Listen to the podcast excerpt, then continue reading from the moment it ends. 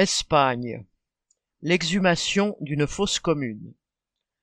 Le coup d'État des généraux le 17 juillet 1936 a commencé par des massacres d'opposants jetés dans des fosses communes dont certaines sont aujourd'hui fouillées.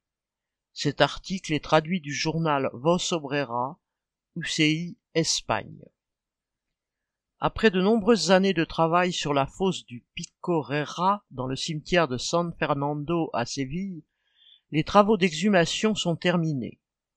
1786 corps y ont été exhumés et les restes de plus de dix mille personnes assassinées par le régime franquiste ont été localisés.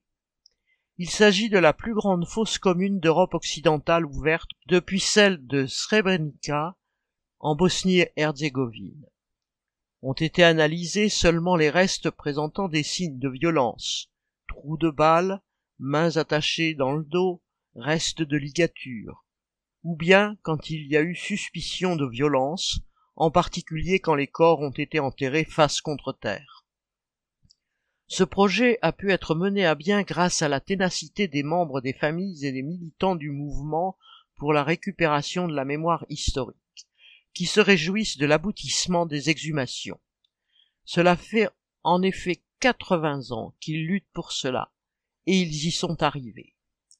Après l'exhumation, l'université de Grenade sera chargée de réaliser les études ADN à partir des échantillons prélevés sur les familles par le laboratoire municipal de Séville. L'actuel maire de Séville a promis que la fosse de Monumento serait exhumée.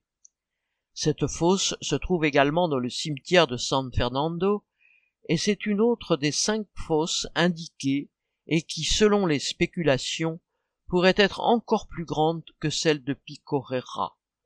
Espérons que ce ne soit pas des paroles en l'air. On estime qu'à Séville, il y a eu environ 3300 meurtres dans les semaines et les mois qui ont suivi le coup d'État franquiste de 1936, car c'est l'une des provinces où l'on a le plus tué, environ 13 000 personnes au total. À Picorera sont inhumées des personnes abattues pendant les premiers mois de la guerre civile mais aussi dans les années 1940, en plein régime franquiste. Comme l'a dit l'un des proches présents, on n'a pas eu besoin de la présence du cardinal, ni de celle du président de l'Assemblée régionale, ni de celle des notaires, pour dégager la fosse. Ils ne se sont pas montrés.